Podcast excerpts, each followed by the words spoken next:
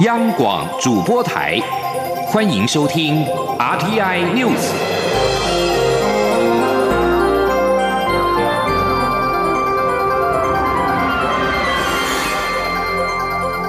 听众朋友您好，欢迎收听这节央广主播台提供给您的 RTI News，我是张顺祥。今年的亚太经济合作会议领袖高峰会将于十一月二十号登场。蔡英文总统今天宣布，再度由台积电的创办人。张忠谋担任领袖代表，并交付二项任务，除了要向 APEC 会员传达台湾愿意继续的贡献工卫专业、医疗能量以及防疫经验，以强化亚太以及全球的防疫工作之外，也希望加强台湾跟各国的连结，巩固台湾在全球供应链的关键地位。请听记者欧阳梦平的采访报道。今年的亚太经济合作会议领袖高峰会定于十一月二十号在马来西亚举行，但因受到疫情的影响，今年改采视讯的方式进行。蔡英文总统十号上午亲自召开记者会，宣布再度邀请台积电创办人张忠谋代表出席。这是张忠谋第四次担任 APEC 领袖代表，前三次分别是两千零六年代表前总统陈水扁参与越南 APEC 峰会，以及二零一八年、二零一九年接受蔡。总统的邀请，担任巴布纽亚几内亚 APEC 以及智利 APEC 的领袖代表。蔡总统在记者会中表示，张忠谋过去代表出席 APEC 经济领袖会议，对于促进台湾与其他伙伴国家的合作成果丰硕。此刻再度出任，不但是最适当的选择，也别具意义。他说：“张领袖代表身为台湾台积电的创办人，对于科技和数位。”产业的前景具有卓越的观点。今年正值全球供应链重整的关键时刻，我们能够再次借重张领袖代表的经验，将台湾对区域发展的贡献以及未来的规划跟建言，清楚地传达给所有的 APEC 的成员。这不但是一个最适当的选择，同时也非常具有意义。蔡总统也交付代表团两项任务，首先是让国际社会了解台湾在防疫上做出的努力，并向 APEC 会员传达台湾愿意继续贡献丰沛的工位专业、医疗能量以及防疫经验，以强化亚太地区的医疗工位体系以及全球的防疫工作。其次，则是加强台湾与各国的连结，巩固台湾在全球供应链的关键地位。总统指出，面对全球供应链重组的时刻，台湾要能拓展供应链上中下游的国际链接，并透过贡献高科技产业实力，共同促成亚太地区的优质成长。同时，也要持续争取和各国签署双边及多边经贸合作协定，深化台湾在 APEC 的参与，并协助台湾企业进行多元的全球布局。透过和重要伙伴国家的合作，结合彼此不同的优势。共创双赢。中央广播电台记者欧阳梦平在台北采访报道。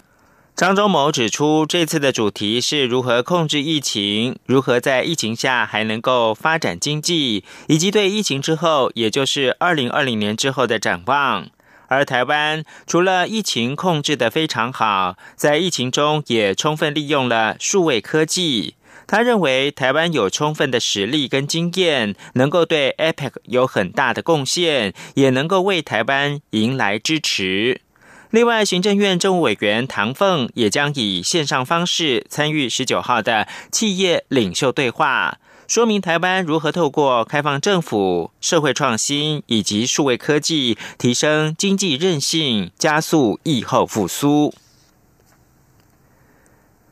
世界卫生组织表示，美国辉瑞药厂跟德国生技公司 B N T 研发的疫苗，渴望在明年三月供应给最需要的族群。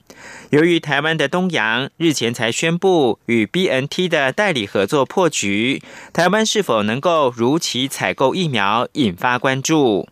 卫福部长陈时中今天表示，B N T 疫苗仍是有希望取得。记者王维婷的报道。世界卫生组织官员表示，美国辉瑞药厂和德国 BNT 药厂联手研发的武汉肺炎疫苗，渴望于明年三月提供给有需要的族群。世卫组织认为，疫苗的进展将可根本改变疫情发展。台湾东洋曾经取得 BNT 的代理权，后来 BNT 与卫福部对于疫苗数量和价格没有共识，因此东洋代理也破局。疫苗采购触礁，外界关注台湾明年是否可顺利进口疫苗供民众施打。对此，卫福部长陈时中十号在立法院受访时表示，BNT 疫苗仍在名单中，台湾仍有希望取得。大家可能在谈的是 BioTech 这一次疫苗嘛，哈，那这次疫苗我们仍然有希望取取得，还在我们的名单内。行政院长苏贞昌表示，台湾防疫成功，但是要能控制武汉肺炎，最重要的还是要有疫苗。台湾不仅自己研发，也寻管道与取得疫苗的国家或团队洽签协议，希望能够为民众争取到最先最有效的疫苗。中央广播电台记者王威婷采访报道。辉瑞跟 B M T 九号宣布合作的疫苗有效性超过了百分之九十。美国康奈尔大学教授克瑞纳和克瑞普斯表示，辉瑞疫苗的高有效性可以拉抬民众的信心。世界卫生大会 （WHA） 九号复会，台湾仍然是没有受邀。各国声援台湾参与 WHA 的声浪越来越多。对此，行政院长苏贞昌今天表示，不仅友邦，绝大多数国家都力挺台湾参加 WHA，但中国却以政治因素阻挡防疫做得最好的台湾贡献经济智慧，并且帮全世界做好防疫。中国此举只会引来越来越多国家的谴责。刘玉秋报道。世界卫生组织 WHO 年度大会，世界卫生大会 WHA 九号复会。虽然在今年五月，台湾的十四个友邦就曾函请 WHO 秘书长谭德赛邀请台湾以观察员的身份出席 WHA，但台湾仍未被邀请参加。而各地支持台湾参与 WHA 的声浪越来越多。对此，行政院长苏贞昌十号在立法院受访时表示，不仅友邦声援台湾参加 WHA，绝大大多数的国家也都力挺台湾健康无国界，防疫要全国大家一起来。中国的举止将引起世界各国的谴责。中国却以政治的因素来阻挡防疫做得最好的台湾，来贡献经验智慧，帮着全世界做好防疫。这不但是对台湾的打压，其实也是对全世界的。破坏也是让防疫出现破口。中国这样做，只会引引来越来越多的国家人民站出来谴责中国。而卫福部长陈时中受访时则说，台湾没有收到邀请，还需要努力。另外，针对陆委会主委陈明通在立法院内政委员会接受立委质询时指出，中国恐加大统一进程统战。苏贞昌对此表示，中国一直不放弃对台使用武力，不放弃要统一台湾，但台湾人民的警觉也越来越高，越来越多台湾人民认知台湾就是主权独立的国家，中国就是对台湾最不友善的国家。苏仁昌说：“从这次防疫，大家可知道，台湾同舟一命，人民与政府团结在一起，才能有效防疫，才能防止中国统一并吞台湾。但难免还有些人执迷不悟，跟中国唱和，这种人会越来越被主流民意唾弃。”中央广播电台记者刘秋采访报道。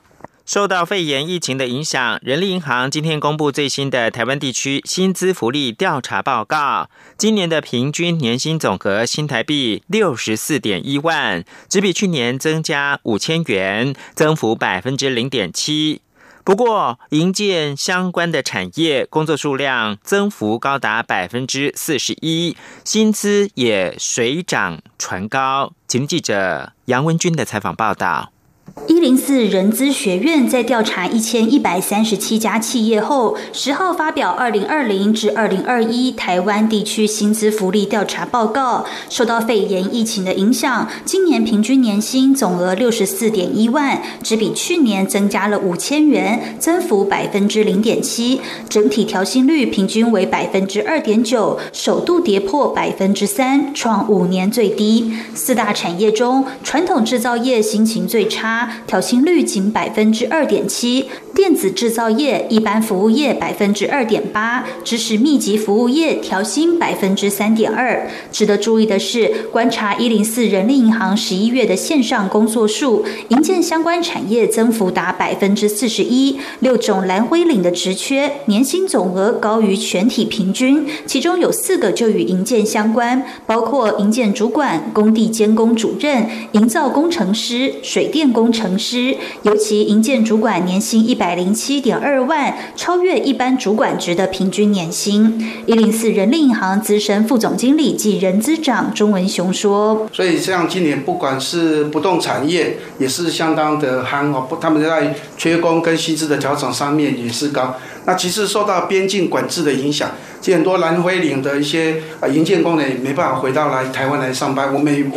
几乎很难找到新的员工，所以这这就这就会造成说这个职缺都相当的稀缺，相对的它的薪资行情也比较高。调查也发现，随着消费形态改变、电商普及，压缩电话行销人员的业绩，电销人员年薪总额大降百分之二十七。身处疫情重灾区的餐饮类，包括糕点师、中餐、西餐的厨师，今年薪资皆为负成长。此外，这次调查也发现，尽管疫情打乱了就业市场，但大学毕业起薪三万一千两百二十七元，较去年增加百分之二点四；硕士起薪三万五千六百六十一元，年增百分之一点二，薪资都创了五年新高。尤其公共卫生、生物专业研究人员最抢手，学士可达三点五万元，硕士更以四点一万元之资，首度打败三年连冠的研发人员。中央。广播电台记者杨文君台北采访报道。国际新闻：俄罗斯总统普廷今天表示，亚美尼亚跟亚塞拜然已经同意自莫斯科当地时间十号凌晨的零点开始，在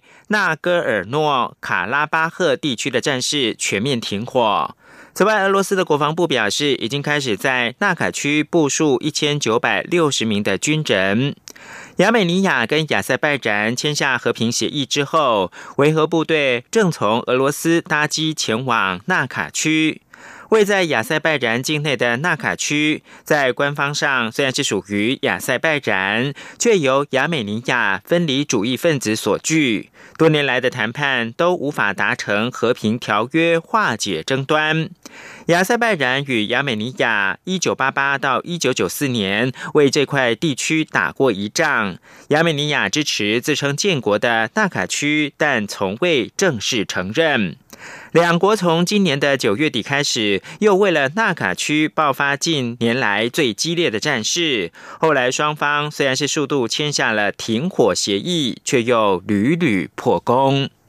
新闻焦点关注到美国，美国总统川普阵营九号提出诉讼，控宾州邮寄投票机制缺乏所有透明、公开，而且可以验证选民是本人的指标。这起诉讼是向宾州联邦法院申请紧急禁制令，以阻宾州官员认证民主党总统候选人拜登赢得宾州。美国国会共和党大佬麦康奈九号表示支持川普的诉讼，坚称检视选举的结果不会损害到民主。此外，川普九号开除国防部长艾斯培，在大选争议还没有落幕的时候，美国的政局更是增添了不安。距离任期结束只剩下十个星期，开除国防部长的举动让外界升高关切。曾多次表达对国家安全官员不满的川普，可能会在对其他国安官员开刀。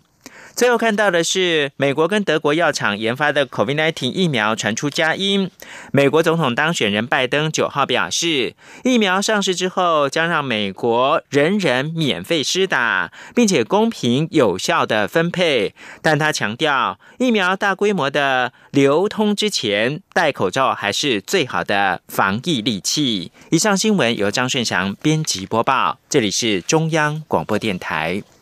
我是指挥中心疫情监测组组长周志浩。校园请落实防疫措施，请家长注意，孩子发烧或身体不舒服时，赶快就医，并且在家休息。也请大家共同配合，保持教室通风。使用空调时，对角要各开一扇窗。餐点分配，请由固定人员执行。打赛前，请量测体温，清洁双手，佩戴口罩。搭乘学生交通车或大众运输时，也请记得佩戴口罩。有政府，请安心。资讯由机关署提供。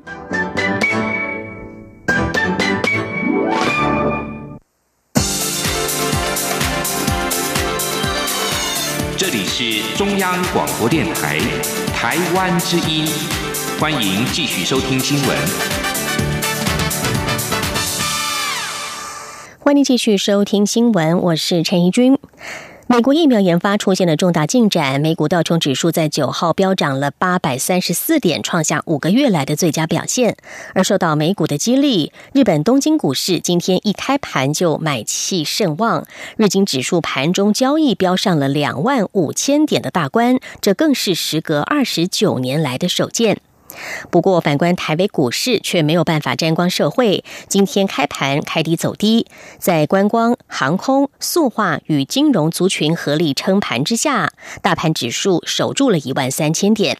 时间来到十二点十五分，加权股价指数来到一万三千零四十一点，下跌了八十六点三点。至于看到台北外汇市场新台币兑换美元汇率，今天是以小贬开盘，盘中由贬转升，午盘站收在二十八点五一一元，净升三点一四角。在美国辉瑞公司传出对抗 COVID-19 疫苗第三期临床实验效果超过了九成，因此让全球燃起希望之后，中国不断宣称领先，而且在巴西进行大规模人体试验的中国科兴生物技术公司所研发的疫苗，在今天则传出了阻碍。根据路透社以及法广的报道，巴西国家卫生监管机构发布声明表示，因为发生严重不良事件，十月二十九号已经决定中断相关疫苗的临床试验。巴西国家卫生监管机构并没有说明到底发生了什么样的严重不良反应，也没有说明这个副作用是在巴西或是其他国家发生，只表示由于涉及隐私法规，没有办法提供详细的讯息。目前全球正在试验的新冠疫苗有四十七个，但是三十七种处于第一阶段试验或是第二阶段。进入第三阶段试验的包括了美国辉瑞与德国生物科技的新冠疫苗。中国进入第三阶段的试验的疫苗有相当多种，另外英国和俄罗斯的实验疫苗也进入了最后的阶段。美国大选大致底定，针对外界关注蔡英文总统是否会与美国总统当选人拜登通电话，外交部发言人欧江安今天回应指出，我方高层已经在第一时间推文祝贺，后续要等到选举结果等到确认与公布之后，我方会以适当的时间、适当的方式向确认的胜利者表达祝贺。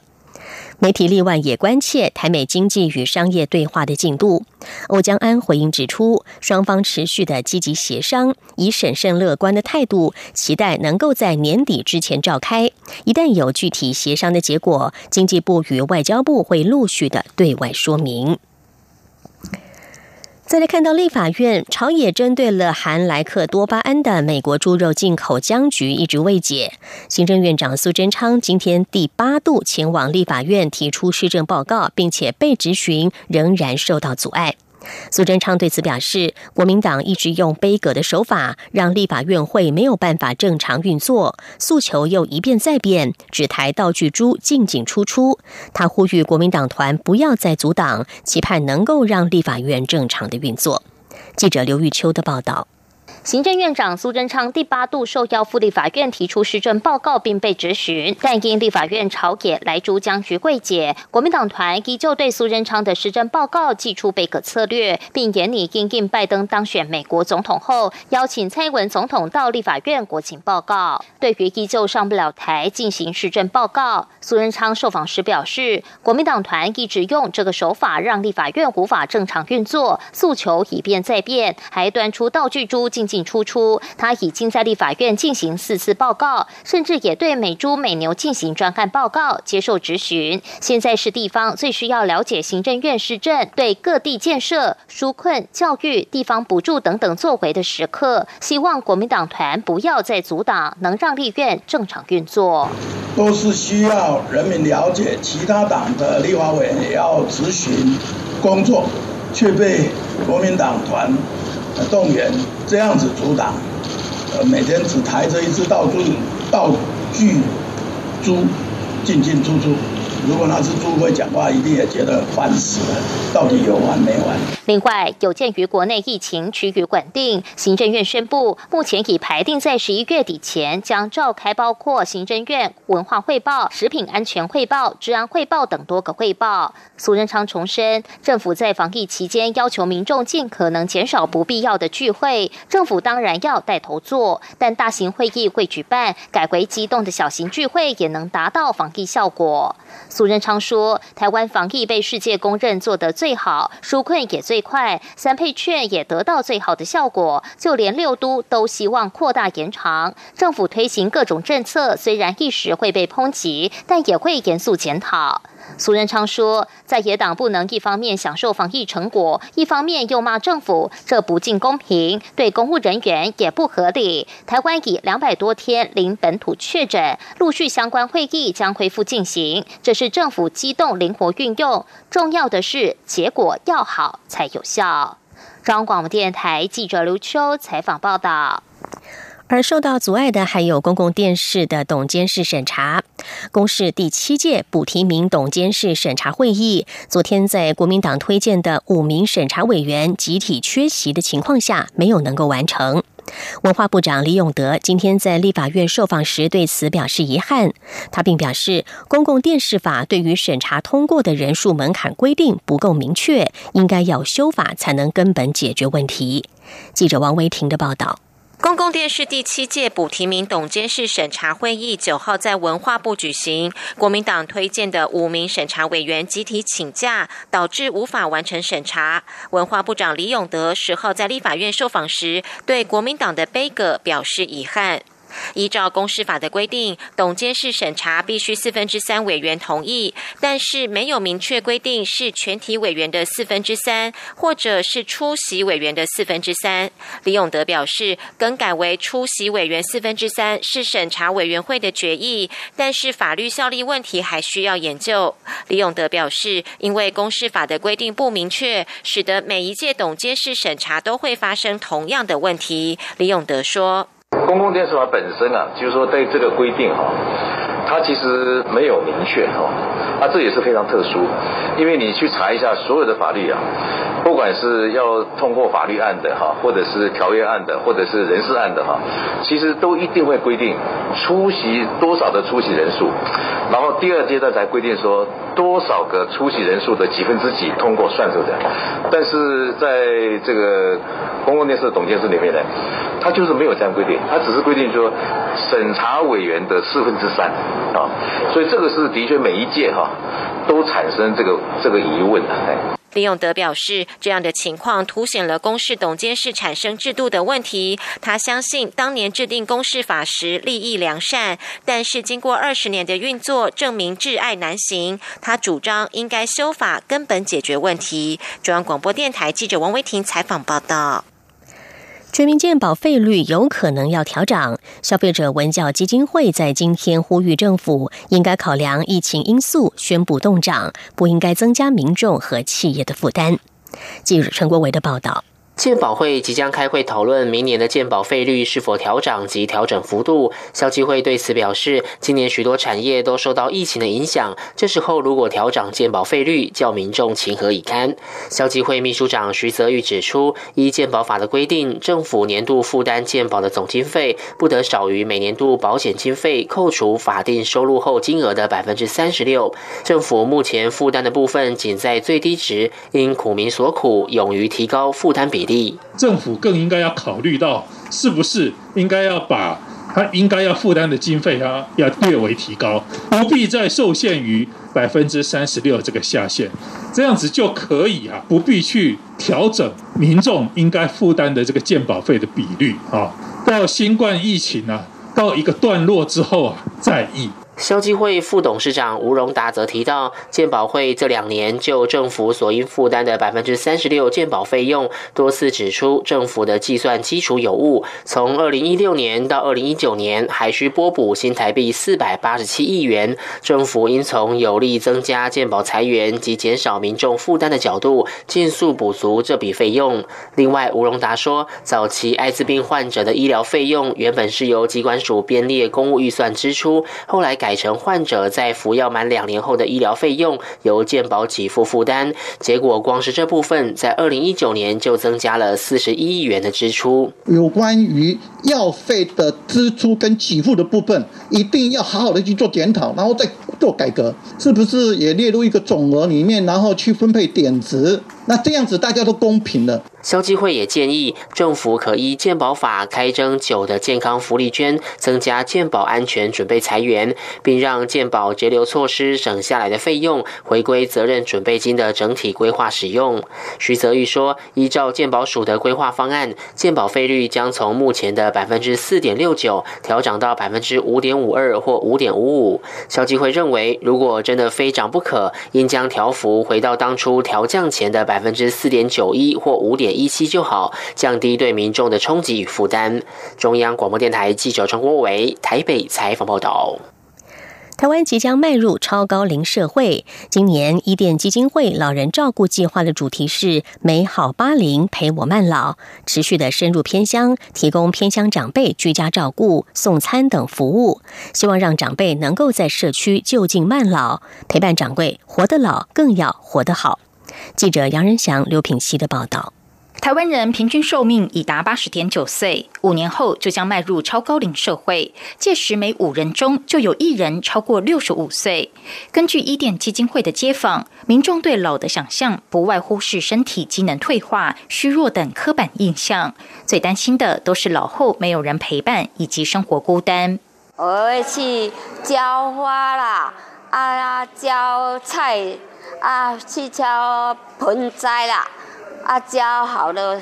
后，我就会换衣服，换干净的衣服，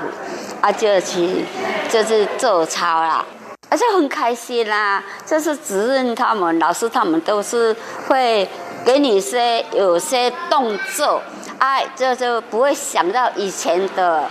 困难的事情。今年七十四岁的小慧阿姨，过去深受忧郁症跟失智症所苦，而且罹患青光眼跟白内障，导致视力模糊。但自从每天到医店的托老中心后，跟一群长辈一起浇花、做菜、做操，找回了生活的乐趣。高龄八十三岁的茂松伯伯前年中风后，行动变得不便，每天只能固定到医院报到复健。但加入医店的日照中心后，在赵福元带领复健下，以及跟同才互动，再加上各项有趣的课程，茂松伯伯恢复过去的活力，个性也变得开朗许多。有唱歌，还有那个运动，运动运动最好了，我都带回家，自己所学的那个出来练习了。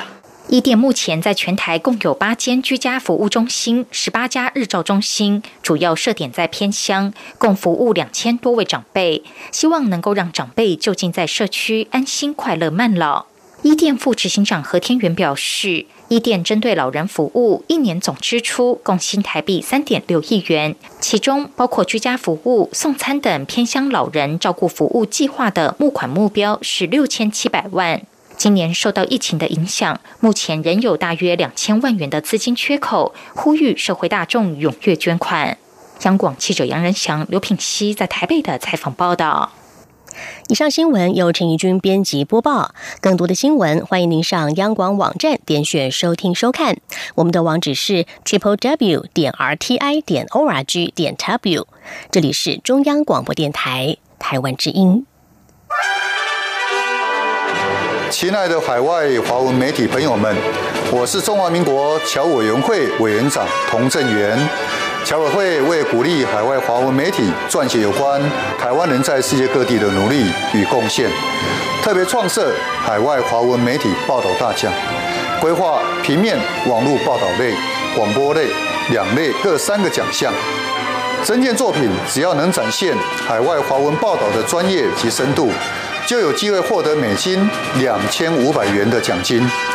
报名自即日起至十一月三十日止。相关资讯，请上侨委会官网或脸书专业查询。让我们一起汇聚全球侨胞能量，让世界看见台湾。阳光就是阳光，成了我的翅膀。阳光就是阳光，人民自由飞翔。阳光就是阳光，世界在我肩膀。阳光是你，是。